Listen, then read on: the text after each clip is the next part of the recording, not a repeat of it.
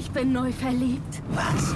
Da drüben. Das ist er. Aber das ist ein Auto. Ja, eben. Mit ihm habe ich alles richtig gemacht. Wunschauto einfach kaufen, verkaufen oder leasen. Bei Autoscout24. Alles richtig gemacht.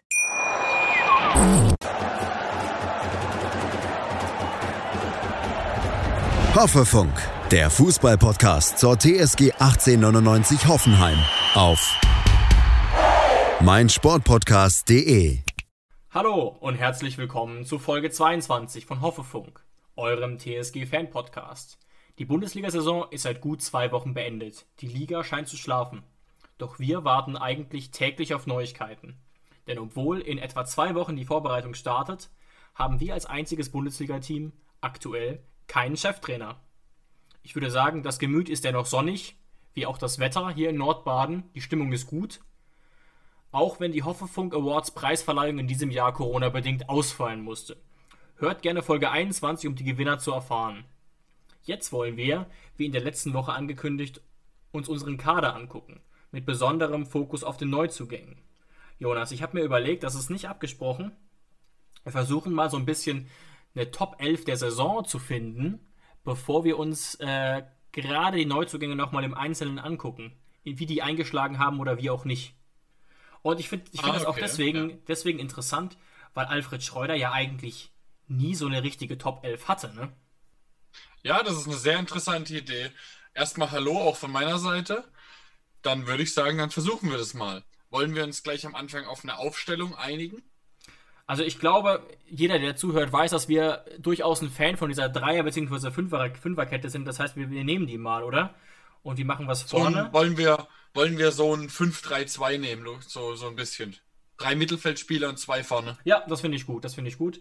Ähm, beziehungsweise 3-5-2, je nachdem, wie man sieht. Ja, machen wir das doch. Also ich würde sagen, im Tor. Okay, dann, übers dann überspringen wir mal den Torwart, weil da brauchen wir ja, nicht drüber klar, reden. Alexander Stolz. Wobei es da, ist mal ganz ohne Spaß, da gibt es tatsächlich Diskussionen eben, weil Pentke diese vier Spiele, die er absolviert hat, so eine herausragende Figur gemacht hat. Was er auch Ja, hat, wollen aber- wir gar nicht bestreiten, aber insgesamt. Aber da haben wir, da haben wir auch schon mal ähm, in einer ganz, ganz früheren Folge, das ist schon vielleicht einen Monat her oder so, ähm, drüber geredet, dass Pentke eben eine super Nummer zwei ist, weil er sich eben so in den Dienst der Mannschaft stellt und weil er da eben auch damals überhaupt keine Diskussion hat aufkommen lassen, ob er jetzt die Nummer eins wird. Und deswegen muss man da schon klar sagen, Olli Baumann hat Konstanz in, unsere, in unser Torwartspiel gebracht, Total. damals, als er 2013, glaube ich, gekommen ist. Davor war in unserer Bundesligamannschaft die Torwartposition echt sehr kritisch. Also ich habe da mal, riesiges Chaos fast schon, ne? Ich habe da mal in der Doku gesehen, es war wirklich so, wir holen jemanden, Haas äh, hat sich wieder ins Tor gestellt. Wir holen jemanden, Haas hat sich wieder durchgesetzt. Wir haben wieder jemand geholt, das war dann, glaube ich, Tim Wiese, Haas stand wieder Ja, lass Tor. uns mal einfach nur, Dann- nur, nur so ein paar Namen nennen, um das ganze Chaos äh, zu verdeutlichen. Hildebrand. Ramajan Özcan, der war ja sogar noch ganz gut, der, den hatten wir im Tor. Timo Hildebrand auch, war aber nur ganz kurz. Tim Wiese ist eine ganz, ganz eigene Geschichte. Gomez oder Gomis, glaube ich, der jetzt bei der, der bei Watford lange gespielt hat. Der hat sich dann irgendwie die Hand gebrochen oder so. Das war ganz Sowas genau, wo dann auch, wo dann auch wieder Haas ins Tor gegangen Kuhn ist. Also, Castells, der genau, Ja, also genau. riesiges Chaos und da kann man Baumann wirklich sehr, sehr dankbar sein. Ähm, und auch menschlich war das eine ganz starke Aktion, wie sich da Pentke damals im Interview geäußert hat. Und auch von jeder Perspektive gesehen, Pentke ist auch einfach zu alt. Ähm, das, deswegen ist es gerade so die Konstellation, die wir haben, eigentlich sehr gut mit Olli Baumann Ja. im Tor. Ne? Pentke ist jetzt 35 und ist wirklich äh, menschlich ein sehr sympathischer Kerl und deswegen kann man froh sein, dass man ihn da als Nummer 2 hat. Und deswegen Olli Baumann, klar, unsere Nummer 1 natürlich. Ja, genau. Dann äh, rechter Außenverteidiger, klar, Joshua Brennett. nee, also da gibt es wirklich auch gar keine Diskussion. Ich glaube, jeder, der mal reingehört hat, weiß, wie, wie, wie gut wir Pavel Kadera wegfinden. Von jeder Ja. Seite gesehen. Davon, also auch wenn wir immer versuchen, ein sehr, sehr objektiver Podcast zu sein, bei, bei Pavel Kaderabek fällt uns das dann immer sehr schwer, weil wir eben so Fans von ihm sind, weil er eben seit Jahren so konstant eine Leistung bringt. Ähm, und deswegen ganz klar, rechter Außenverteidiger Kaderabek, auch wenn er da zwei, drei Spiele eine schwere Phase unter Schröder hatte. Aber dieses Jahr auch wieder, ich glaube, er hat dieses Jahr auch wieder sieben Vorlagen. Äh, Gerade in den letzten drei, Drei vier Tore, Spielen. glaube ich unter- sogar, wenn ich mich nicht Genau. irre. Gerade wieder in den letzten äh, drei, vier Spielen und, unter Kaltenbach wieder richtig, richtig gut gespielt. Ja, und im Wesentlichen, kam, im Wesentlichen kam ja auch Schreuder nicht um ihn rum, muss man sagen. Und genau, neun Assists, das ist echt äh, äh stark. Also da keine Diskussion. Links wird es schon schwieriger, aber wenn wir jetzt schon dieses System haben, dann müssen wir eigentlich Robert Sko nehmen. Ja. Aber eben, muss man sagen, unsere Aufstellung basiert eben auch auf dem offensiven Stil. Also unsere Außenverteidiger gehen dann schon mit nach vorne, so wie sie es eben unter Nagelsmann gemacht haben oder jetzt auch wieder unter Kaltenbach. Und deswegen dann äh, Sko unsere, unsere linke Seite.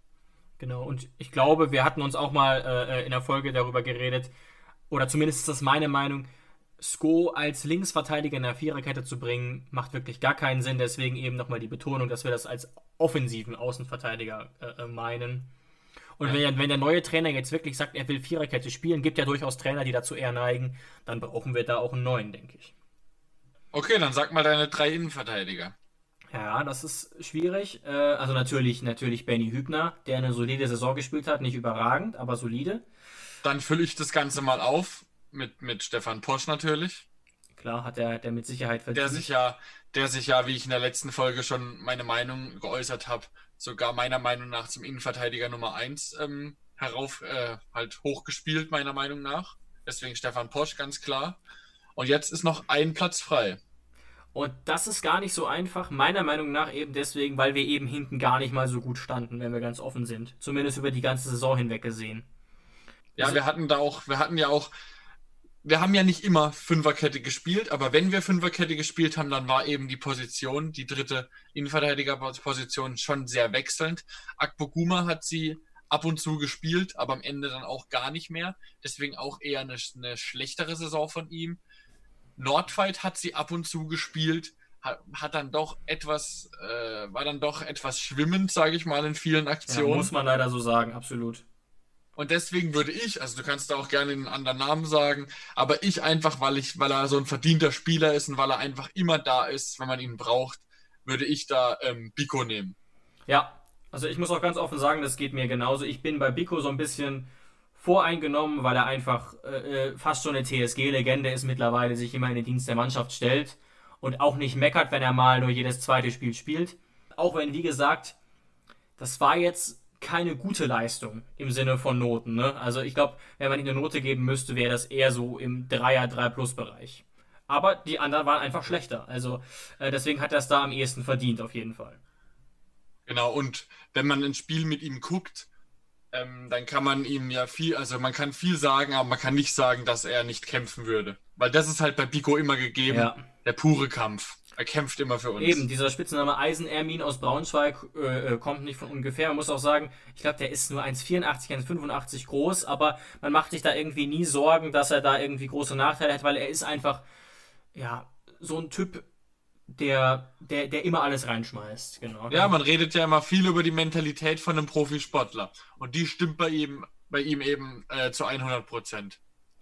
Ja, und deswegen hat das wahrscheinlich auch, und das ist wirklich wertschätzend und nicht böse gemeint, sogar vielleicht weiter geschafft, als das von seinen rein sportlichen Möglichkeiten vielleicht ähm, es zu erwarten gewesen ja. wäre. Das ist auf jeden Fall, das ist auf jeden Fall ein Kompliment, weil es gibt genug Drittligaspieler, die hatten in ihrer Vergangenheit in der Jugend das Potenzial für einen Bundesligaspieler, aber da hat eben das Mindset gefehlt. Und deswegen sind sie nicht weitergekommen. Genau. Und wenn eben, wenn eben ein Spieler, der vielleicht spielerisch vielleicht auch irgendwo in der zweiten Liga enden hätte können, und es trotzdem bis in die Champions League schafft. Das wollte ich gerade sagen, der, ja. Dann, dann muss es am Mindset liegen. Und das ist wirklich bei Pico äh, ganz, ganz, ganz, ganz groß. Und er ist ja jetzt auch schon 30 Jahre. Deswegen auch, wie gesagt, ähm, wird er da wahrscheinlich auch nicht böse sein, wenn er da nicht jedes Spiel macht. Aber auf jeden Fall in unserer Top 11 ist er da auf jeden Fall mit dabei. Auf jeden Fall auch ein, ein vorbildlicher Typ für, für Jugendspieler. Gucken wir doch mal ins Mittelfeld. Ähm, da ist es ein bisschen einfacher, weil ich denke, um Florian Grillitsch braucht man nicht zu diskutieren, oder? Ja, Florian Grillitsch auch wieder auf jeden Fall mit dabei.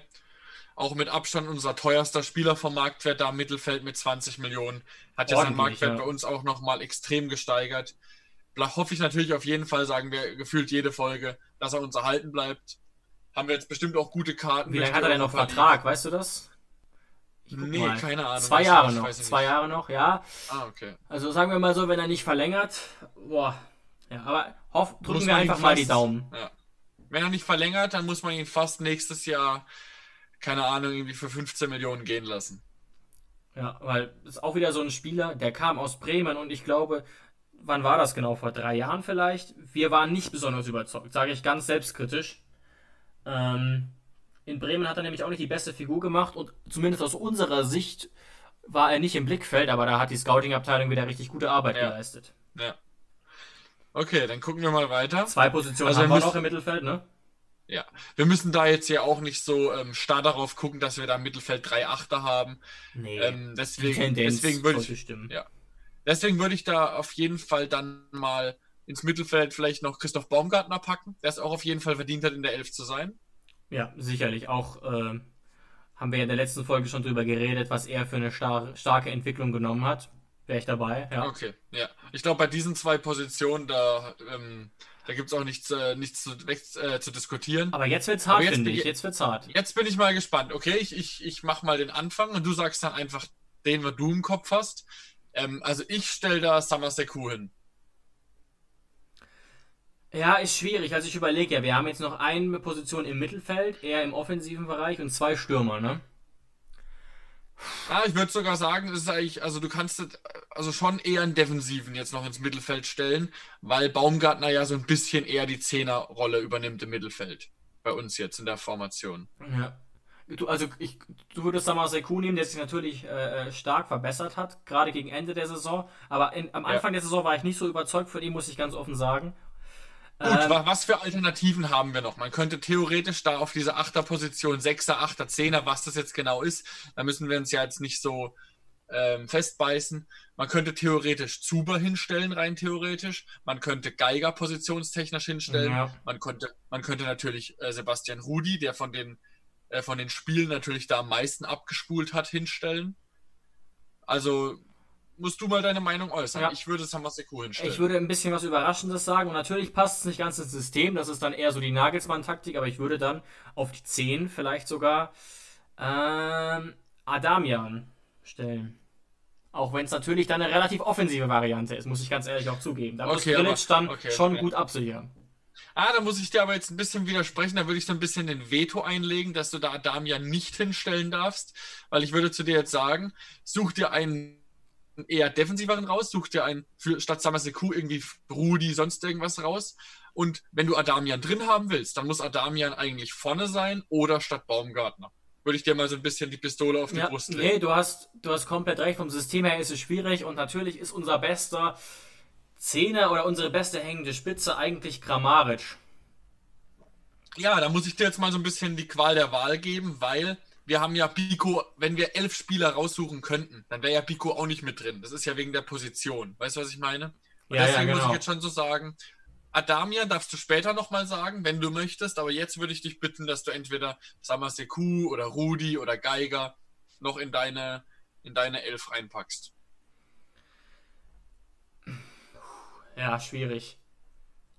Ja, man, man merkt, man merkt, es war eine schwankende Saison. Man weiß nicht so ganz Genau, genau. es ist tatsächlich jetzt, ich weiß nicht, ob es einer von denen so richtig verdient hat. Ich würde vielleicht jetzt sogar, ohne Spaß, äh, äh, Dennis Geiger nehmen. Der würde nämlich am besten auch ins System jetzt passen. Und ich hab, mache, ich habe da schon hohe Erwartungen, was die nächste Saison betrifft. Der konnte das zwar diese Saison nicht so oft zeigen, Okay. aber dann würde ich vielleicht sogar Geiger Was, nehmen. Auf jeden Fall eher als nicht um die. Erwartung, die man an ihn hat, sondern würdest du jetzt wirklich die Saison anschauen und würdest eher Geiger als Rudi in die Elf der Saison packen? Nee, Also in nee, das Anführungszeichen. Nicht, das nicht. Aber psychologisch gesehen ist es natürlich so, das wissen wir alle, es ist sehr unsicher, ob Rudi bleibt oder nicht. Ja, trotzdem. Deswegen kann, können wir ja trotzdem seine Leistung wertschätzen dieses Jahr, wenn wir es so empfinden. Was natürlich klar ist, also ich habe mich jetzt für Samaseku entschieden, weil ich eben es so klasse fand, dass er sich jetzt eben in den letzten zehn Spielen äh, so gut entwickelt hat, weil man ihm eben am Anfang komplett abgeschrieben hat. Und am Ende hat er meiner Meinung nach gezeigt, was für ein guter er eigentlich ist, auch wenn er Da hast du 12 recht. Millionen gekostet hat. Deswegen habe ich jetzt Samaseku reingepackt. Aber ähm, ich hätte auch genauso gut, gut Rudi reinstellen können. Weil ähm, mit Rudi ist so ein bisschen das Problem, Rudi konnte nicht anknüpfen an die Zeit, bevor er zu Bayern gegangen ist, aber Rudi war trotzdem gut. Weißt du, was ich meine? Ja. Also gut, wenn man jetzt mal so ein bisschen diesen Entwicklungsfaktor rausnimmt und auch aus dem Kopf nimmt, dass Rudi uns eventuell verlässt oder vielleicht sogar wahrscheinlich verlässt, dann Ja. würde ich auch tatsächlich Rudi nehmen, was auch daran liegt, dass er spielerisch auf jeden Fall in diese, zu diesen drei Mittelfeldspielern zählen sollte, ja. Das muss Okay, man sagen. okay. Du würdest also quasi Rudi ähm, vor Samaseku reinmachen Ja. in die Elf. Das schon, aber ich muss Okay. auch sagen, auch, auch diese Position ist ähnlich wie die von Biko eine, die man fast lieber freilassen würde, weißt du, wenn man eine Top 11 benennt. Weil eine Top-Saison Ja. war es weder von Biko, noch von Rudi, noch von Samaseku, wenn man ganz ehrlich ist, oder? Ja, ja, kann man schon so sagen. Allein weil Samaseku, wie ich es ja eben schon gesagt habe, ähm, er war lange verletzt, hat dann lange gebraucht, um Genau. in Schwung zu kommen, hatte auch ein paar schwierige Spiele. Ich weiß noch ein Spiel, ich weiß natürlich nicht mehr ganz genau, welches Spiel es war, aber da musste er mal früh rausgenommen werden, weil er irgendwie in den ersten zehn Minuten schon fast vom Platz geflogen wäre und Geld bekommen hat. Es war ein unglücklicher Start von ihm, aber das deswegen weiß ich gar am nicht Ende, mehr, aber mh, Ja, das ist ja, natürlich das war mal so. Mhm. Genau. Und jetzt haben wir noch die Doppelspitze. Natürlich. Schatz, ich bin neu verliebt. Was? Da drüben. Das ist er. Aber das ist ein Auto. Ja, eben.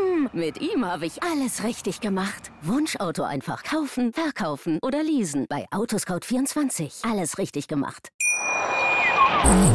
Und jetzt haben wir noch die Doppelspitze. Natürlich. Oh Ja, und das ist jetzt fast so die einzige Position, bei der man problemlos drei nennen könnte, die es verdient haben, finde ich. Ja. Oder zumindest einfacher als auf den anderen Positionen. Schwierig. Was, was, was es natürlich jetzt ein bisschen einfacher für uns macht, ist, dass wir ähm, Sko schon auf den linken Außenverteidigerposition gestellt haben. Genau. Das heißt, er fällt da so ein bisschen weg, dass wir ihn nicht mehr da in den Sturm packen. Obwohl er ja auch ein paar Spiele quasi als richtiger Stürmer gemacht hat. Ja, ich glaube, ich habe mich entschieden. Äh, Ich würde auch hier ein bisschen vielleicht was, was Überraschendes äh, wagen wollen. Jetzt mal unabhängig davon, wie, wie sehr das taktisch Sinn macht, würde ich, obwohl ich Daburs Klasse schätze, ähm, ihn, ihn nicht nehmen, weil er einfach dafür nicht die nötigen Scorerpunkte gesammelt hat. Was er aber, glaube ich, noch tun wird in der nächsten Saison und würde tatsächlich sagen, vorne Kramaric und Adamian. Auch wenn das beide natürlich keine Vollblut-Neuner sind. Okay. Ah, mit, mit Adamian, da hast du es dieses Jahr, gell? Ja, wie, ja, viele ja. Spiele, wie viele Spiele hat Adamian dieses Jahr überhaupt gemacht? Hast du das auf dem Schirm? Ich glaube, die Hälfte nur, oder? Ich glaube, er hat. Schau das mal. Er, oh, Wahnsinn, er hat nur 15 Spiele gemacht. Aber Und wie die. viel davon Anfang an? Da tue ich mich halt immer ein bisschen schwer. Ich weiß, ich weiß, aber auch das zeigt ja so ein bisschen, wir hatten eigentlich keinen Stürmer, der krass genetzt hat. Was man natürlich sagen könnte, ist, ähm, dass man fast schon eher Bebu wählen müsste, weil er so oft gespielt hat. Aber wir haben ja schon rausgearbeitet, dass es auch teilweise einfach mal war, weil Not am Mann war. Und Ja. Bebu dann auch auf absurden Positionen gespielt hat, als klassischer Neun, was eben einfach nicht seinen Talenten entspricht. Mal gucken hier. Ja, ich, ich bin jetzt, um das jetzt noch zu, abzuschließen, unsere Top 11, aber ich war jetzt kurz davor zu sagen, Kramaric und Bebu, aber da habe ich mich, mich so ein bisschen erwischt, dass ich quasi durch die letzten Spiele, Ja, wo Bebu ja. besser wurde, die rosarote Brille aufgesetzt bekommen habe und Bebu anders gesehen habe und vergessen habe, wie ich mich am Anfang der Saison über ihn manchmal aufgeregt habe, weil spielerisch dann eben doch sehr, sehr äh, unterdurchschnittlich war. Ja, wenn- er mit dem Rücken Ähm, zum Tor stand und den Ball absichern musste, haben sie schon auch technische Schwächen manchmal gezeigt, genau. Ja, natürlich, es lag auch dran, dass Schröder ihn manchmal dann als alleinige Spitze aufgestellt hat, wo er unserer Meinung komplett verloren war. Aber er hat da auf jeden Fall keine gute Leistung gezeigt und deswegen will ich jetzt mich da auch nicht äh, hinreißen lassen, ihn da in die Elf des, des, Jahres zu packen. Und deswegen, weil ich da nicht so mit Adamian bin wie du, dass ich jetzt da sage, der hat verdient, in die Elf des Jahres zu kommen, gehe ich da ganz klassisch mit Kramaric und Dabur. Ja, ja, das ist auch in Ordnung. Dabur hat ja auch ordentliche Leistungen gezeigt, nur eben nicht in den Scorerpunkten. Bei mir ist es halt wirklich so, ich fand, auch wenn äh, Adamia nur 15 Mal gespielt hat, hatte er in diesen 15 Spielen eine überraschende Konstanz drin und hat auch einfach, was die Scorerpunkte betrifft, abgeliefert. Das wäre so ja, mein er Argument. hat, er hat in jedem Spiel, wo er gespielt hat, er hat diese Spritzigkeit. Ja. Ich weiß noch, jedes Spiel, wo er gespielt hat, also Adamian hat ja nur gespielt unter, in Spielen unter Schröder. Jetzt war er ja verletzt. Genau, Und ich leider. habe immer gesagt, ich habe immer gesagt, es ist so erfrischend, wenn er spielt. weil er aus diesem, aus diesem Angsthasensystem in Anführungszeichen ein bisschen äh, raustritt und so ein bisschen Straßenfußballer-like, wie Baumgartner auch, einfach mal das Eins gegen Eins sucht und einfach mal probiert. Genau, die beiden sind so ziemlich unerschrocken, wenn du weißt, wie ich meine. Die, die machen einfach, die laufen Ja. einfach, ja. Die versuchen Genau. einfach, ja. Und deswegen war das immer so erfrischend, wenn er gespielt hat. Deswegen wirklich, haben wir ja letzte Woche auch schon gesagt, so unfassbar schade, dass sich Adamian da verletzt hat, weil es mich einfach so interessiert hätte, was für eine Entwicklung er da genommen hat. Aber das werden wir auf jeden Fall nächstes Jahr dann auch wieder weiterverfolgen können. Ja, der wird definitiv äh, im, beim Verein bleiben und der wird auch definitiv wieder spielen. Die Frage ist, wie viel, weil eben Baumgartner eine ähnliche Position ist, aber ich bin- Genau, ich bin da muss man gespannt. einfach sagen, da kann es natürlich sehr gut sein, dass Adamian nicht auf seine, auf, auf, also also auf eine sehr hohe Spielzeit kommt, einfach nur, weil eben die Konkurrenz auf seiner Position so hoch ist. Aber trotzdem, äh, gerade mit Blick auf Europa, wird er ein sehr wichtiger Spieler, beziehungsweise auch äh, immer einer der ersten Optionen sein, was Einwechslungen betrifft. Ja, und was ich finde, was das jetzt zeigt, wir haben ja wirklich uns, äh, äh, wir haben das jetzt wirklich relativ spontan gemacht, ganz bewusst. Und ich finde, diese Zusammenstellung der Top 11 zeigt relativ gut, dass man rein spielerisch gar nicht so zufrieden mit der Saison ist, wie es sich anfühlt. Weißt du, wie ich meine? Also, dass man teilweise wirklich, Personen, ja. dass man teilweise mit- wirklich Probleme hat, diese 11 irgendwie voll zu bekommen. ja, auf jeden Fall. Und wir haben ja auch letzte Woche, wie gesagt, Verweis an Folge 21 über den Top-Neuzugang diskutiert. Und auch da, da kann man natürlich oder muss man Robert Sko nennen, aber sonst ist da jetzt keiner dabei, der das Prädikat Top-Neuzugang zwingend verdient, oder? Oder tue ich da jemandem Ja, Unrecht? Ich habe es ja jetzt gerade eben schon angedeutet mit Bebu, der ja von den Neuzugängen dann eben auch durch die Verletzung von Kramaric und durch die Verletzung von Belfodil, durch die bisschen schwere Geschichte da und dann durch die Verletzung von Adamian, hat Bebu ja dann dieses Jahr dann doch mehr gespielt, als er vielleicht hätte sollen. Muss man ja schon leider so sagen. Ähm, dass er vielleicht nicht immer gespielt Ja, hätte, wo er dann auch so. gespielt hat. Ähm, und deswegen habe ich ja gerade schon angedeutet, Bebu am Anfang in Spielen echt sehr unglücklich. Er hat am Ende jetzt doch sechs Tore geschossen und drei Vorlagen, was wirklich absolut okay ist eigentlich.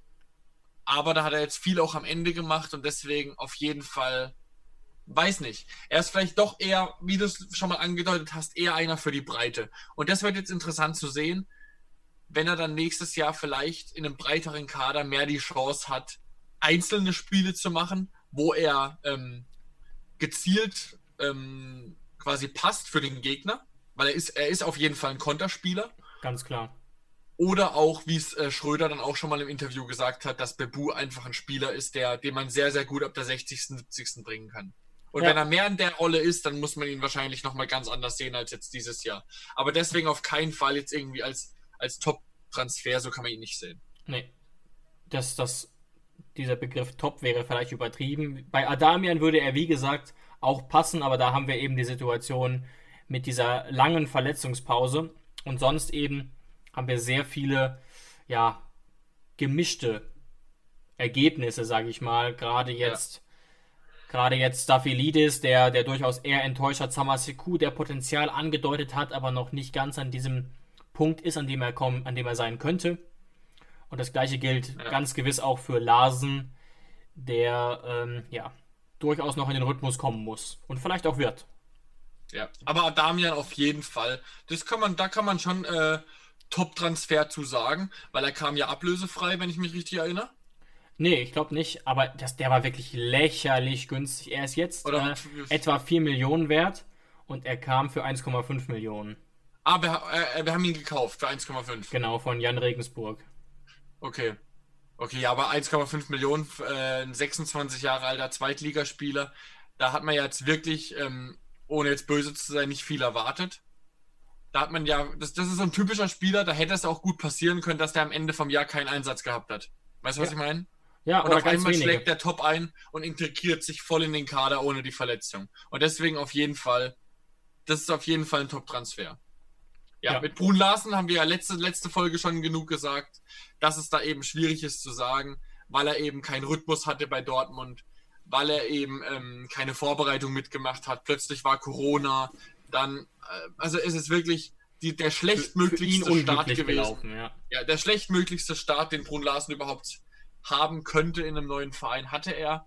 und deswegen jetzt kriegt er quasi nochmal eine neue Chance, dass man ihn nochmal quasi als, als Neuzugang bewerten kann, jetzt im neuen Jahr. Ja, denke auch, denke auch. Ähm, und leider gibt es, wie gesagt, noch nichts Neues, was eventuelle Transfers betrifft. Auch noch keine wirklich heißen Neuigkeiten. In der Trainerdebatte sieht das etwas anders aus. Darüber wollen wir gleich nochmal reden. Ich habe aber ein bisschen andere Podcasts gehört und bin auf folgenden Ausschnitt aus dem Podcast Fums und Grätsch gestoßen. Von der Seite Fums, die ihr wahrscheinlich kennt, mit die ja, das muss man ganz ehrlich sagen, gemischte Inhalte hat, was die Qualität betrifft. Hören wir doch mal kurz rein. Äh, in die Europa League, also ich würde sagen, Saisonziel völlig erfüllt, ja. äh, wirklich gut, ähm, obwohl man einen Trainer rausgeworfen hat. Ne? Also dieser Trainer Alfred Schreuder, lese ich hier, war wohl Trainer bei der TSG ja. Hoffenheim, kenne ich nicht, aber Alfred Schreuder, muss wohl, Name von der Redaktion geändert. Ja. ja, äh, äh, Markus, äh, Alfred Schreuder, Markus Schreuder, Markus Schreuder. Alfred Schreuder, ja, ähm, genau wie die TSG an sich, die ganze Saison über irgendwie unauffällig. Also für ja. mich hat äh, Hoffenheim diese Saison nicht so wirklich stattgefunden. Ich bin auch überrascht, dass sie in der Europa League sind, weil irgendwie wird dieser Verein langsam zu so einer grauen Maus. Ja, ich muss sagen, der Humor funktioniert, aber rein analytisch sind sie da vielleicht auch ein bisschen auf dem Holzweg. Jonas, wie würdest du diesen, diesen Ausschnitt aus Fums und Grätsch ähm, auffassen? Was man natürlich jetzt sagen muss, also ihr kennt wahrscheinlich alle die Seite und wer nicht, man muss schon sagen, man kann sie eher als Satire-Seite betiteln. Ja. Die sich dann quasi, also die sich dann quasi eher auf auf Sachen, die nicht funktionieren, stürzen mit Humor, wie zum Beispiel HSV oder, Ham, äh, oder, oder Bremen. Jeder zweite Post dieses Jahr gegenüber dem HSV oder über Bremen. Ähm, sie haben natürlich einen Punkt, in dem sie sagen, sondern, also ich glaube ihnen natürlich nicht, dass sie Schröder nicht kennen. Also dann wären sie wirklich falsch bei der Seite, wenn sie einen Bundesliga-Trainer nicht kennen. Und das ist, das ist natürlich einfach nur als Scherz gemeint. Weil, weißt du, was ich meine? Ja, ja, klar. natürlich, kennen, natürlich kennen sie ihn, aber sie wollen damit halt quasi provozieren und anecken und quasi überspitzt sagen, so nach dem Motto, interessiert mich nicht, der hat nie angeeckt, der hat nicht gut, der hat nicht äh, interessant spielen lassen, der hat keine interessanten Sprüche gebracht. Und Hoffenheim war dieses Jahr so ein bisschen im Mittelfeld bis jetzt auf den letzten Spieltag. Und deswegen, ja gut, muss man nicht kennen, so nach dem Motto. Und das da haben sie natürlich schon einen Punkt, weil wir haben es ja auch schon gesagt, weil er natürlich im Vergleich zu Nagelsmann eben nicht dieser Entertainer war. Wo, wo sie natürlich Unrecht mit haben, zu sagen jetzt am Ende, Hoffenheim wird so langsam zur grauen Maus. Also das ist lächerlich die Aussage, weil wir haben es ja schon mal gesagt, ich glaube in Folge 14, 15 rum, wo wir mal so Hoffenheim ein bisschen analysiert haben, als ja. wir noch ein bisschen in der Kritik mit Schröder standen, wo wir gesagt haben, Hoffenheim war jahrelang eine graue Maus zwischen 2010 und 2015. Und dann kam Nagelsmann. Fast schon die längste und, Zeit, genau. Genau. Und dann kam Nagelsmann und hat uns quasi drei Jahre weggeführt davon. Und nur weil jetzt ein Jahr wieder Schröder da war, jetzt entwickeln wir uns zur grauen Maus. Die Aussage ist lächerlich und nicht durchdacht. Ja, genau. Also ich muss sagen, du hast es ja erklärt, man weiß ja, Witze funktionieren immer am besten, wenn man sie nochmal erklärt. Also der Gag funktioniert natürlich durchaus aber die Analyse ist eben einfach falsch dahinter. Auch einfach, weil gerade der Marktwert, ich würde sagen, gerade der Marktwert des Kaders hat sich erst ab dem Zeitpunkt verändert, ab dem man diese, diese krassen Transfers ins Ausland getätigt hat, beispielsweise Firmino. Und davor hatten wir eben auch nie den Kader, der wirklich über Platz 8, Platz 9 hinauskommen konnte. Die erste Saison war eine Riesenüberraschung mit der Herbstmeisterschaft und danach, du sagst es, da haben wir ja auch teilweise äh, äh, Trainer gehabt, die ich teilweise überhaupt nicht mehr buchstabieren kann. Pezziaoli ja. oder so. Stirbt mir gerade so im Kopf rum. Oder auch unter Gisdol, der die Mannschaft, wie soll ich sagen, zwei Jahre stabilisiert hatte, aber da, da hatte Hoffenheim ungefähr das Standing vom FC Augsburg. Ja, ähm, nach dem einen Jahr, wo wir Herbstmeister geworden sind, wo sich Ibisevic dann verletzt hat und wo wir dann irgendwie Siebter geworden sind am Ende vom Jahr, dann waren wir wirklich drei, vier Jahre, sagen wir mal, entweder eine graue Maus oder sogar an der Grenze eher zum Abstieg. Gistol hat uns dann stabilisiert. Dann kamen ein paar Riesentransfers, wie zum Beispiel das mit Firmino. Und dann kam Volland. eben Nagelsmann. Volland, genau. Und dann kam eben Nagelsmann.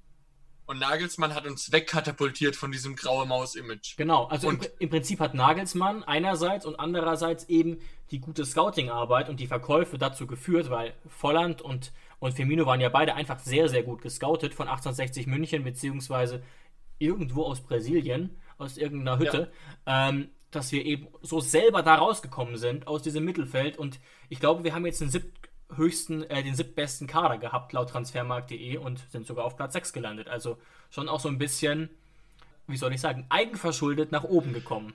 Ja, man muss einfach sagen, wir sind seit 2008 in der Bundesliga und dann, dann muss man einfach sagen, dann hat es einfach ein paar Jahre gedauert, bis sich eben diese extrem gute Arbeit, die in Hoffenheim gemacht wird, bis die dann eben Früchte getragen hat, weil Firmino kam ja auch schon irgendwie 2010 und den kann man ja nicht, nicht, nicht ein halbes Jahr später dann gleich für 40 Millionen verkaufen.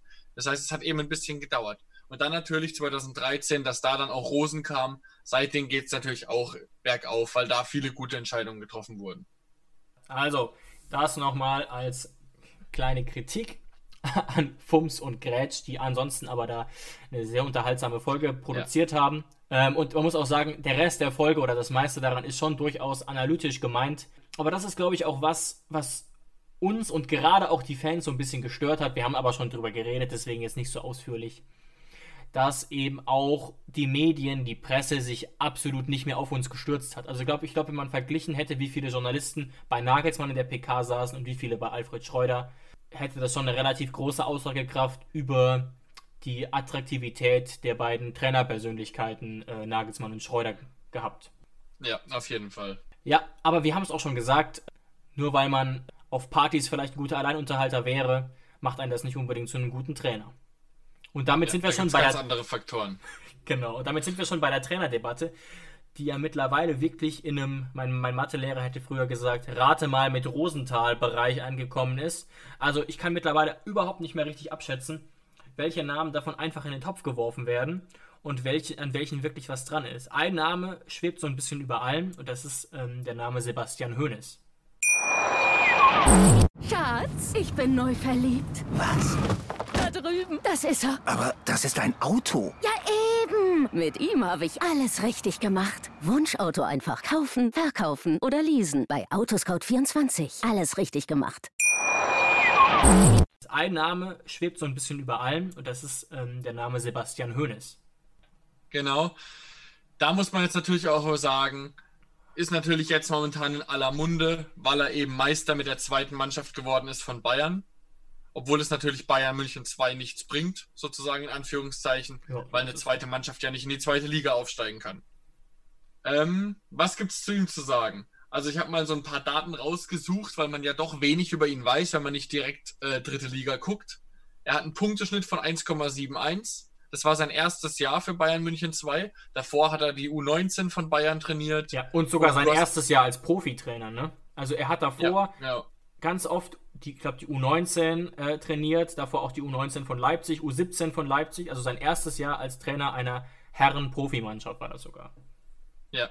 Und ähm, jetzt muss man natürlich so ein bisschen differenzieren, weil ich habe mir gerade eben ein bisschen die Arbeit gemacht und habe auf Transfermarkt so ein bisschen mir den Kader angeguckt von Bayern.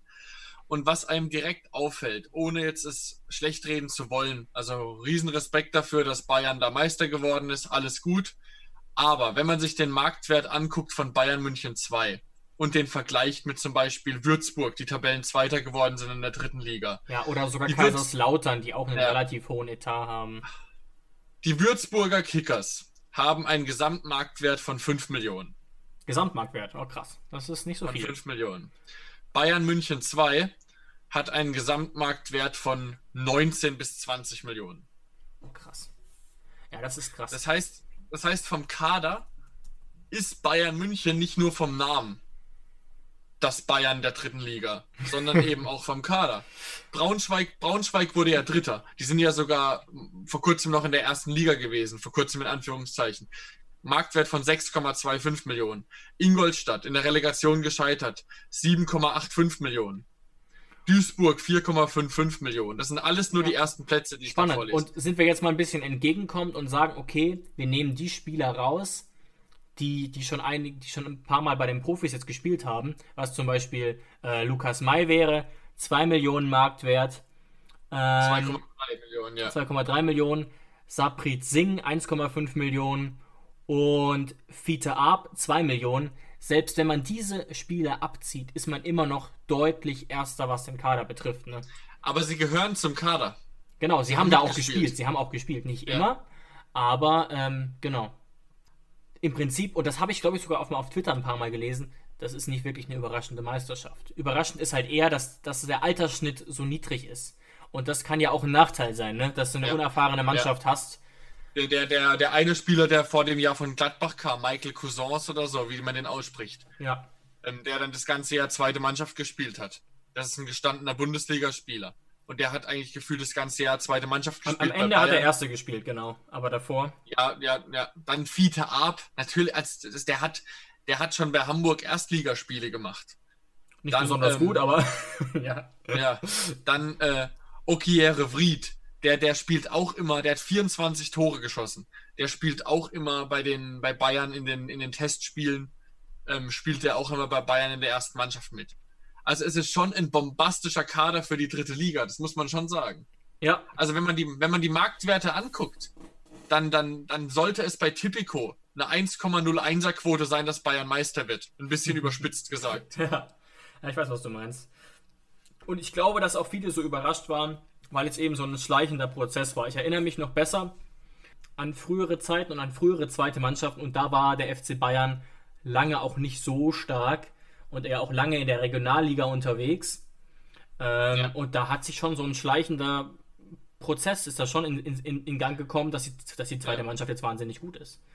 Man merkt so ein bisschen die Entwicklung. Ich weiß noch von mehreren Jahren, da war Bayern eigentlich ähm, immer, wie du gesagt hast, eher vierte Liga.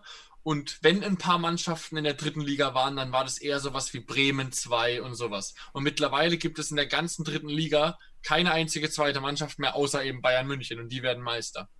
Und wie wir weil schon eben gesagt haben, finanziell, ja, weil eben auch finanziell einiges gemacht wurde für die zweite Mannschaft. Ja, und weil Spieler, die teilweise vielleicht auch in der ersten gespielt haben oder dafür eingeplant waren, wie Cousins, wie Arp, wie vielleicht auch Fried, der ja auch in beiden Mannschaften gespielt hat, dann quasi auch der zweiten helfen. Und in beiden Mannschaften spielen, ja. Ja, auch ein Torwart wie Christian Früchtel. Da wird ja auch immer spekuliert, wenn jetzt nicht Nübel gekommen wäre, was weiß ich, irgendwie Nachfolger von Neuer irgendwann, auch ein Marktwert von über einer halbe Million.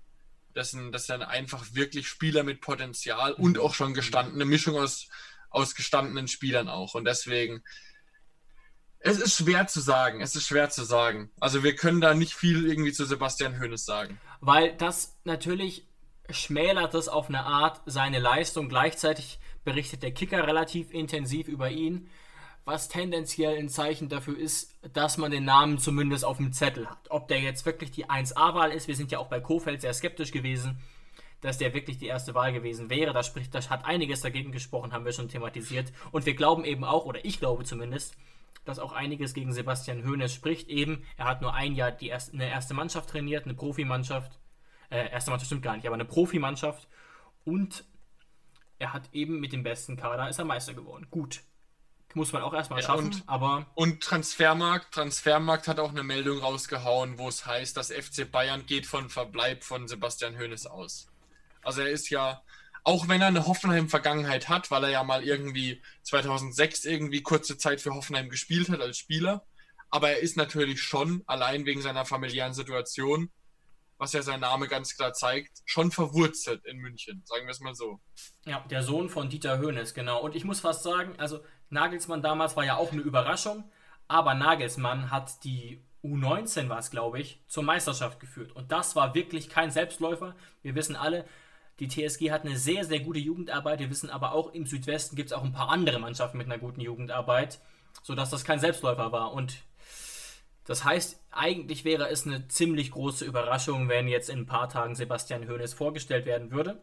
Ich denke aber auch, ich weiß nicht, wie du das siehst, Jonas, eigentlich muss in der nächsten Woche, in den nächsten 10 Tagen irgendwas passieren. In genau 14 Tagen ist Trainingsstart. Ja, es, es wäre auf jeden Fall fahrlässig. Wann ist Trainingsstart? Am 1.8. 1.8.. meines Wissens, ja. Ja, das ist in, in knapp zwei Wochen. Wenn am 1.8. nicht der Trainer schon da ist, dann wäre es absolut fahrlässig. Weil man Ja. will einem Trainer, man, man will einem Trainer die komplette Zeit zur Verfügung ähm, geben quasi. Absolut. Und es ist ja auch, das haben wir ja auch schon besprochen, man muss nachjustieren. Man muss sich überlegen, okay, wie wird dann Matze Kaltenbach da integriert? Macht Marcel Rapp weiterhin die U19? Das sind alles meiner Meinung nach wichtige Fragen, die da dranhängen. Also ich glaube, ihr habt es gemerkt. Ähm, was die Trainerfrage betrifft, stehen wir auch ziemlich im Regen, wie auch die ganze Presselandschaft. Es gibt noch weitere Namen wie Geraldo Seoane, zu dem ich euch absolut nichts erzählen kann. Und ich bin ja, auch von langsam, den Young Boys Bern. Genau. Von den Young Boys Bern. Ja, also zumindest nichts sagen kann, außer dem, was ich hier recherchiert habe. Aber so langsam bin ich, wie gesagt, selbst an dem Punkt, dass ich ein bisschen ähm, die Spur verloren habe. Ich weiß nicht genau, wo es hingeht, aber das ist ja auch was, was die TSG häufiger macht. Uns überraschen und meistens auch ähm, im positiven Sinne. Ne? Zum Abschluss haben wir noch eine Überraschung für euch. Heute haben wir zum ersten Mal auch einen Gast in der Sendung. Luis Löser ist uns heute zugeschaltet. Er ist Chefredakteur von unserem Partner Hoffe News und schreibt außerdem für Goal Deutschland. Und nicht zuletzt ist er natürlich großer TSG-Fan. Hallo Luis. Hallo David und Jonas. Ich freue mich, euer allererster Gast sein zu dürfen. Ja, aufregend. Unsere Folge ist bereits im Kasten. Wir wollen heute aber, das haben wir uns überlegt, noch eine außenstehende Expertenmeinung mit ins Boot holen und haben deswegen ein paar Fragen für dich notiert ja, sozusagen mit, mit steigender Schwierigkeit. Bist du schon bereit? Klar. In der letzten Saison haben wir ja unsere vielbeachteten Awards verliehen. Wer war denn dein Spieler der Saison? Ich würde sagen Florian Grillitsch, weil er für mich einer der unterbewertetsten Sechser ist in der Bundesliga. Das hat ja Julian Nagelsmann letztens auch mal im Interview gesagt. Bei The Zone war es, glaube ich, vorm Spiel gegen die TSG weil und äh, das ist einfach eine konstante. Ich habe wenige Spiele gesehen, wo er wirklich abgefallen ist und wenn er mhm. gefehlt hat, habe ich merkt man es auch richtig auf dem Platz. Deswegen, ich habe es auch nie nachvollziehen können, wenn er mal gefehlt hat, außer es war irgendwie aus Verletzungsgründen. Und ja, für mich äh, Florian Grillitsch, auch wenn es natürlich, kann man natürlich, ich glaube, bei uns bei Hoffe News hat äh, Christoph Baumgartner gewonnen. Der hat natürlich auch eine sehr starke Saison gemacht, aber meiner Meinung nach war es dann eher die Rückrunde, die es rausgerissen hat. In der Hinrunde da schon noch ein bisschen Anlauf gebraucht. Ist ja schließlich auch seine Premierensaison, kann man ihn ja nicht verübeln, aber ich würde dann trotzdem eher Grillitsch sagen. Ah ja, das ist natürlich sehr interessant. Ja, also wir zwei haben ja auch haben ja auch andere Namen da genannt, aber ich kann auf jeden Fall Florian Grillitsch auf jeden Fall nachvollziehen, weil ich sehe das genauso. Also sowas von ballsicher eigentlich fast auf jeder Position. Dann diese zwei, drei Spiele noch in, im Zentrum in der Innenverteidigung, wo er das wirklich Vogt-like gemacht hat. Also wirklich das spricht ja auch für seine, für seine Qualität, haben wir ja schon mal gesagt, ne? Ähm, dass er da ja. einfach so flexibel ist. Und wir haben auch eben schon, gerade in der Folge, die wir aufgezeichnet haben, so ein bisschen, ja, fast schon ein Stoßgebet geschickt, dass er uns noch mindestens mal eine Saison erhalten bleibt. Ja, da bin ich aber auch ein bisschen schon zuversichtlich, weil jetzt im Sommer der Transfermarkt ja schon nochmal komplett auf den Kopf gestellt ist und die TSG ja. spielt international. Das können schon, ich glaube, da gibt es genug Argumente, dass er bleibt. Ja. ja. aber da bist du auch der Meinung, Louis, da haben wir es ja auch schon oft davon gehabt, dass da auf jeden Fall auch bei der Personalie Grilic ähm, Europa schon wichtig ist. Glaubst du, wir hätten ihn auch halten können, wenn wir siebter, achter geworden wären? Also ich hätte es mir schon vorstellen können, aber Europa ist natürlich nochmal ein sehr gutes Argument, weil ich würde schon sagen, dass Grilic auch bei äh, Teams, die Europa oder Champions League spielen, Stamm spielen würde. Also da ist schon ganz gut, dass man es am Ende dann noch gepackt hat. ja, auf jeden Fall. Und für die Frage nach den Spielern, die kommen, aber auch die gehen oder verlängern, spielt da natürlich auch der Trainer eine große Rolle. Wir haben ganz viel Rate mal mit Rosenthal in der Presse. Würdest du dir denn eine interne oder externe Lö Trainerlösung wünschen? Also so ganz vom Tisch ist es vielleicht ja noch gar nicht. Also man merkt bei Hoffenheim schon, dass es gut ist, wenn die, wenn die, die Personale, die Trainerpersonale in, ähm, schon den Club kennt ich glaube, es wird auch immer wichtiger mittlerweile. Man hat ja so richtig so sich die eigenen Trainer rangezüchtet. Das Problem ist halt die, mit Kaltenbach, dass er nur eine B-Lizenz hat. Also es wird noch ein bisschen dauern, bis er einen Trainerlehrer hat und äh, Fußballlehrer hat. Und wenn, dann könne den Marcel Rapp machen. Aber ich habe das Gefühl, dass das irgendwie nicht so in Planung ist. Also Rosen hat ja auch betont, dass er eigentlich eine externen genau. Lösung gegen neigt. Aber ich muss auch sagen, dass die ganzen Namen, die ich bisher in der Presse gelesen habe, mich alle noch nicht so hundertprozentig überzeugt haben. Wir haben da ja auch schon, ähm, der Kicker hat ja letztens einen Artikel gebracht, ich glaube vier Namen oder so, wo sie schon wieder die Hälfte dementiert haben und ja. auch, wo auch unser Mediendirektor äh, Frommert direkt auf unseren Tweet geantwortet hat bei Hoffen News und gleich das Ding dementiert hat und meinte, dass er raten als Journalismus. Also da ist wie immer bei der TSG ist es dann auch schwierig, weil es wenige gut informierte Leute gibt. Ja. Und ja, ich glaube, das ist einfach ein sehr spezielles Anforderungsprofil, was man bei der TSG braucht. Man muss halt diesen offensiven, mutigen Fußball verkörpern, wo man jetzt auch vorsichtiger sein wird als, als mit Schreuder, weil der das dann ja eben nicht liefern konnte. Und gleichzeitig braucht man aber auch einen Trainer, der sehr modern denkt, der auch diese ganzen Möglichkeiten, die das Trainingszentrum in Zutzenhausen bietet, auch ausnutzen. Also ich hatte da auch schon äh, von Bekannten gehört, die im TSG-Umfeld sind, dass Schreuder da auch zum Teil ein bisschen stiefmütterlich mit den ganzen Sachen umgegangen ist und okay. äh, so mhm. diese ganzen Gadgets nicht alle so hundertprozentig benutzt hat. Also sicherlich wird er da auch darauf zurückgegriffen haben, aber man braucht schon jemand, der da auch voll mit dabei ist. Also wenn ich mir überlege, so ein Stevens, ich will nicht wissen, wie der damals mit so einer Helix oder einem Footbonauten umgegangen ist. Der hat seine Taktiktafel gehabt und fertig. Ja, ja also da, da, muss ich dir auf jeden Fall zustimmen. In meinem Kopf ist der Trainer allein schon von der Optik auf jeden Fall äh, nicht an die 60. Das passt einfach irgendwie nicht. Der muss dann schon irgendwie so das, das moder den modernen Fußball verkörpern. Und auch eben, wir haben ja eine der modernsten Akademien überhaupt und mit dem mhm. ganzen, ähm, mit der ganzen Videoanalyse und alles Mögliche bei der TSG. Also da muss schon jemand sein, der dem Ganzen offen gegenübersteht, auf jeden Fall, ja was wir ja relativ deutlich gemacht haben in einer der letzten Folgen, dass wir schon eine ziemliche Sympathie auch für Matthias Kaltenbach hegen. Du hast recht, das mit der B-Lizenz ist ein krasses Gegenargument. Tatsächlich hat der Kicker jetzt aber vor ein paar Tagen einen Artikel gepostet, in dem steht, dass er mittlerweile die A-Lizenz hat. Wusste ich auch nicht. Also vielleicht ist das ein kleiner Hoffnungsschimmer. Andererseits hat sich Rosen halt auch schon halb drauf festgelegt, ne? muss man sagen, dass da irgendjemand externes kommt. Ja, es ja. würde jetzt meiner Meinung nach fast schon irgendwie so rüberkommen, wenn jetzt Kaltenbach doch übernimmt, dass man irgendwie keine gute externe Lösung gefunden hat. Ja. Ja, also man hat niemanden besseren gefunden, ja. Das ist halt wirklich das Problem. Ich bin, also ich bin noch nicht beunruhigt, wie so einige, die, ich habe schon auf Twitter wieder Leute, also ich mache ja eigentlich gerade Twitter-Pause, aber für Hoffnung bin ich trotzdem noch manchmal aktiv und sehe mir das mal an. Und da habe ich schon wieder Leute gesehen, die dann bei der Zeitler-Verlängerung in in äh, St. Gallen direkt wieder gemeint haben, ja, schon wieder haben wir es nicht geschafft. Erstens hat keiner eine Ahnung, ob es überhaupt gestimmt hat, was die Bilder in, ja, in genau. die Welt gesetzt hat. Und zweitens ähm, ist es ja nicht nur, die TSG muss ja nicht nur die Trainer überzeugen, sondern die Trainer haben ja eben auch noch einen Club, wo sie dann sind, wenn, wenn sie nicht gerade frei auf dem Markt verfügbar sind. Also St. Gallen wird auch seine Argumente gehabt haben, warum sie da jetzt verlängert haben. Ja, so, aber also, da gibt es immer, wie gesagt, diese, diese Internet-Rambos, die einfach immer gerne bei jeder Schlagzeile immer irgendwas Negatives drunter posten, obwohl sie noch nie irgendein Spiel von St. Gallen gesehen haben. Ja, also ich ja, denke, eben. ich selbst bleibe jetzt mal auf jeden Fall bis zur nächsten Woche noch entspannt, auch wir haben es eben ja auch gesagt. In zwei Wochen ist Trainingsstart und bis dahin möchte ich auch einen Namen haben. Und einen Trainer, der dann schön in Zutzenhausen steht. Ja, genau, wichtig. Also bis dahin soll es dann doch feststehen noch ein bisschen was anderes, hat aber sicherlich auch mit dem Trainer zu tun. Wir haben vorhin die neueste, äh, über die neueste FUMS-Folge gesprochen von FUMS und Grätsch, in der die Moderatoren der TSG unterstellen, sie sei jetzt wieder eine graue Maus gewesen unter Schreuder. Ist das was, wovor du Angst hast, dass das nach den äh, erfolgreichen Nagelsmann-Jahren passieren könnte, Luis? Schatz, ich bin neu verliebt. Was? Da drüben. Das ist er. Aber das ist ein Auto. Ja, eben. Mit ihm habe ich alles richtig gemacht. Wunschauto einfach kaufen, verkaufen oder leasen. Bei Autoscout24. Alles richtig gemacht. Noch ein bisschen was anderes, hat aber sicherlich auch mit dem Trainer zu tun. Wir haben vorhin die neueste, äh, über die neueste FUMS-Folge gesprochen von FUMS und Grätsch, in der die Moderatoren der TSG unterstellen, sie sei jetzt wieder eine graue Maus gewesen unter Schreuder. Ist das was, wovor du Angst hast, dass das nach den äh, erfolgreichen Nagelsmann-Jahren passieren könnte, Luis?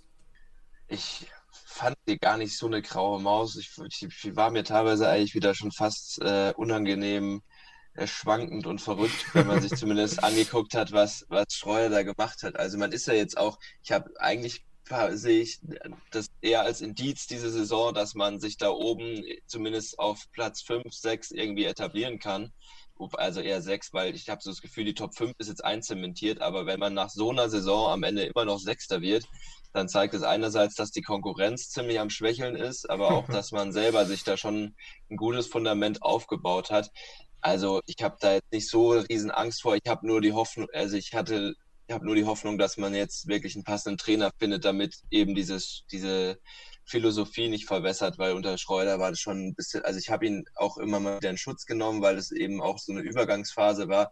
Aber letztendlich hat das halt, hat er, glaube ich, auch einfach nicht genug Mut gehabt, um jetzt wirklich da einen offensiven, mutigen Spielstil ähm, zu etablieren, wie es halt vorher schon Mhm. da war, was er auch als ausgegebenes Ziel am Anfang genannt hat, aber dann nie wirklich in die Tat umgesetzt hat. Also ich hatte so aus, ich hatte, hatte das mal mit Tedesco verglichen, der auf Schalke ähm, einfach nur so irgendwann nur noch hat mauern lassen und damit dann auch erfolgreich war und Zweiter wurde. Und zwischendrin hat er es dann doch mal probiert, seine Philosophie wirklich mal reinzubringen, dieses Offensive, was er auch bei Hoffenheim in der AU gespielt hat oder bei Aue, wo er dann zu kurzzeitig war.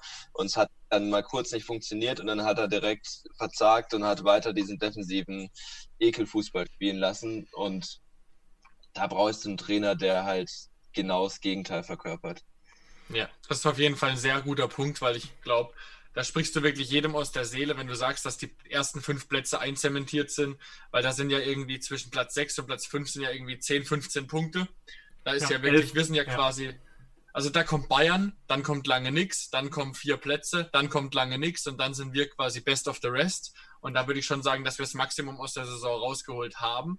Aber trotz gutem Platz war ja eben das, was auch Rosen dann am Ende äh, gestört hat bei Schröder, dass er eben nicht zu Hoffenheim passt und dass eben diese Philosophie, die Hoffenheim eben seit Jahren hat, äh, verloren gehen könnte. Ja, Und da da, hab ich- wollte man da, genau.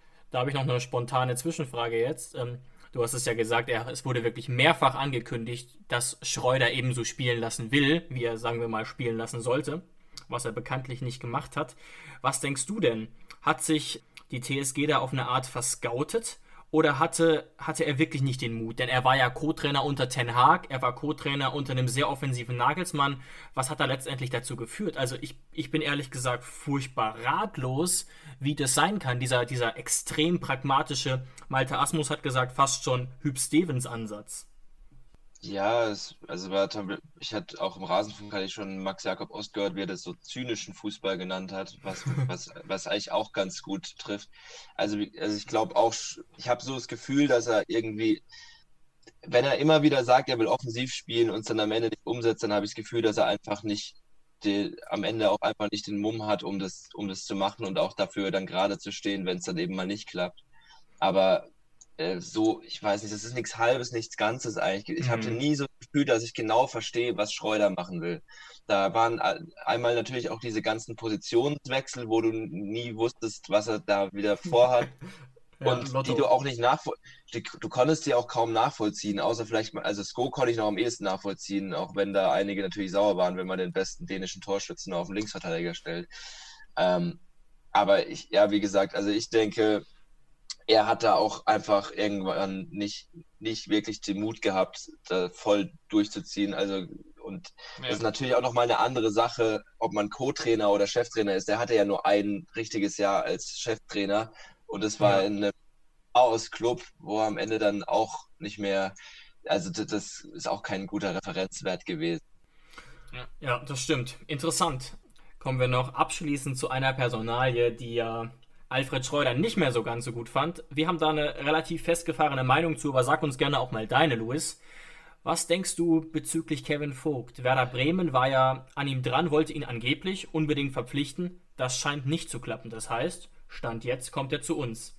Wie würdest du das bewerten? Denkst du, er bleibt? Denkst du, er sollte wieder integriert werden? Oder ist das jemand, den man jetzt für 6, 7 Millionen verkaufen wird? Also einmal denke ich nicht, dass man beim aktuellen Transfermarkt 6, 7 Millionen für Vogt noch bekommen Ja, würde. kann auch sein. Und, und dann ähm, glaube ich aber auch, dass man ihn behalten sollte auf jeden Fall. Man hat es ja auch gesehen, dass wenn, je nachdem, welcher Trainer kommt, was der dann mit der Mannschaft vorhat, aber diese Quarterback-Rolle, die Vogt gespielt hat, die hat er ja, war ja vor allem unter Nagelsmann essentiell fürs System.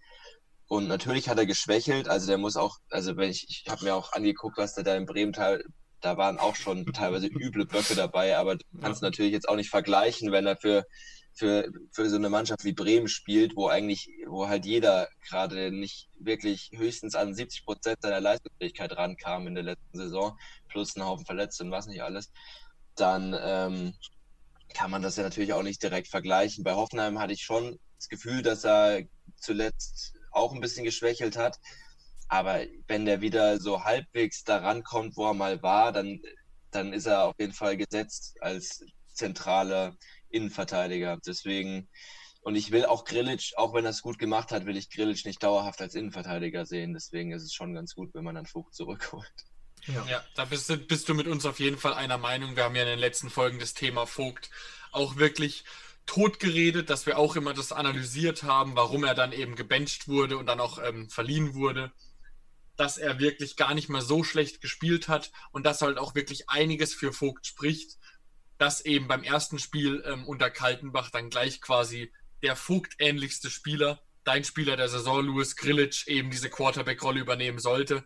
Also ich denke, da spricht wirklich einiges dafür, dass jetzt ein Trainer gesucht wird, der eben auch Sympathien für diesen, für diesen Quarterback-Spieler hat und dass dann Vogt wieder integriert wird.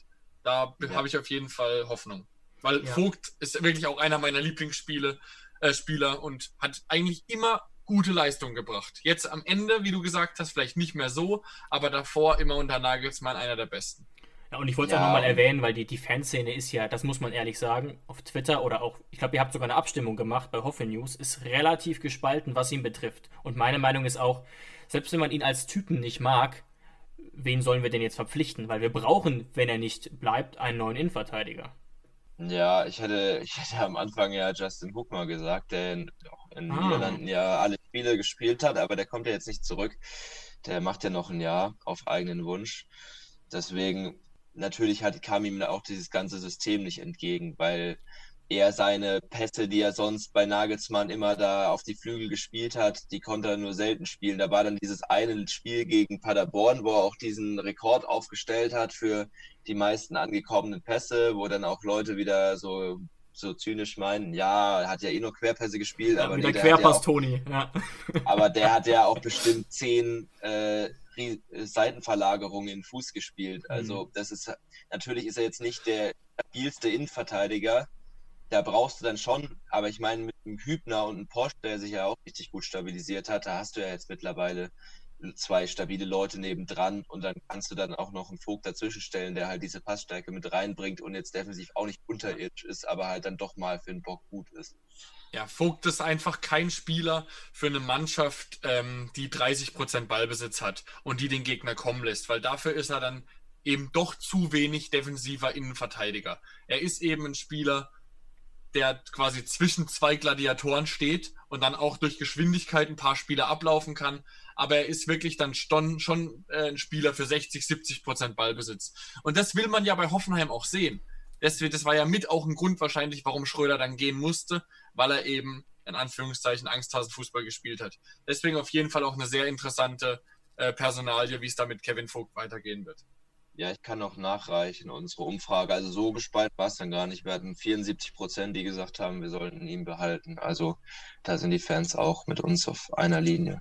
Ja, das freut mich doch. Auf Twitter ist natürlich manchmal so, dass dann die, ja, wie soll ich sagen, die Wütenden lauter sind. Ja, genau. Ja, Luis, äh, vielen Dank dir für deine bereichernde Meinung und dann hoffen wir mal, dass wir in den nächsten Tagen was über den Trainer vielleicht erfahren oder mal eine heiße Spur gelegt bekommen. Das würde mich freuen und dann gibt es da auch Sachen zu lesen bei Hoffe News. Irgendwas werde ich hier noch während meiner Klausurenphase zaubern. Das war Luis Löser von unserem Partner Hoffe News. Abonniert die auch gerne mal bei Social Media. Da werdet ihr immer über eine neue Folge von uns informiert aber auch generell über Neuigkeiten bei der TSG 899 Hoffenheim. Wenn ihr speziell mit uns schreiben wollt oder Anfragen an uns habt, dann folgt uns doch auch bei Instagram unter Hoffefunk. Ja, dann würde ich sagen, dann wären wir jetzt für diese Folge so langsam am Ende angekommen. Und ich möchte euch noch einen kleinen Teaser für, nächst, für die nächste Folge geben, die dann vielleicht so circa nächste Woche kommen wird. Und zwar habe ich vom Max auf Instagram eine sehr spannende Nachricht bekommen, ähm, wo mir tatsächlich fast der Löffel ins Müsli gefallen wäre, weil er tatsächlich mir einen Transfernamen geschrieben hat, den ich seit Wochen in meinem Kopf habe und mit dem ich dir seit Wochen schon auf die Nerven gehe, David. Ja, du weißt ja sagen, schon, wen es sich handelt. Und man muss sagen, es ist kein Name, den ihr so schnell erraten könntet. Ja, Und da ist mir wirklich echt, wie gesagt, da sind mir die Augen aus dem Kopf gefallen, als er mir das dann so wie selbstverständlich ge geschrieben hat, dass ihm eben dieser Name äh, im Kopf rumgeistert. Und dann ich so wirklich komplett perplex gleich dir geschrieben, David, dass ich jemand habe, der da mit mir einer Meinung ist, weil das eben meiner Meinung nach auch, keine Ahnung, der Top-Transfer in meinen Augen ist, auch wenn es wirklich rein spekulativ wäre. Ähm, um wen es sich handelt, da werden wir nächste Folge darauf eingehen, weil wir nämlich nächste Woche so geplant haben, dass wir uns beide quasi die Arbeit machen und so ein bisschen schauen werden, wer passt denn in den Top-Ligen in der Bundesliga, so rein spielerisch, rein von den Marktwerten. Also natürlich völlig frei von Gerüchten, ob das jetzt irgendwie die Bild schon mal äh, gesagt hat oder sonst irgendwas, sondern wirklich, wir gucken einfach nur, wenn wir sozusagen die Macht hätten, was für Namen uns da in den Kopf kommen. Genau, genau. auf welchen also Positionen also, Bedarf bestünde, ja. Genau. Also schaltet da auf jeden Fall nächste Woche ein. Wird, denke ich, eine sehr spannende und lustige Folge. Und vor allem auch, wenn ihr wissen wollt, ähm, wen der Max und ich da so im Kopf haben. Ja, danke euch wieder fürs Einschalten und vielleicht können wir euch nächste Woche ja auch schon den ein oder anderen Neuzugang oder den neuen Trainer präsentieren. Ich bin gespannt und euch eine schöne Woche. Bis dahin. Ciao, macht's gut.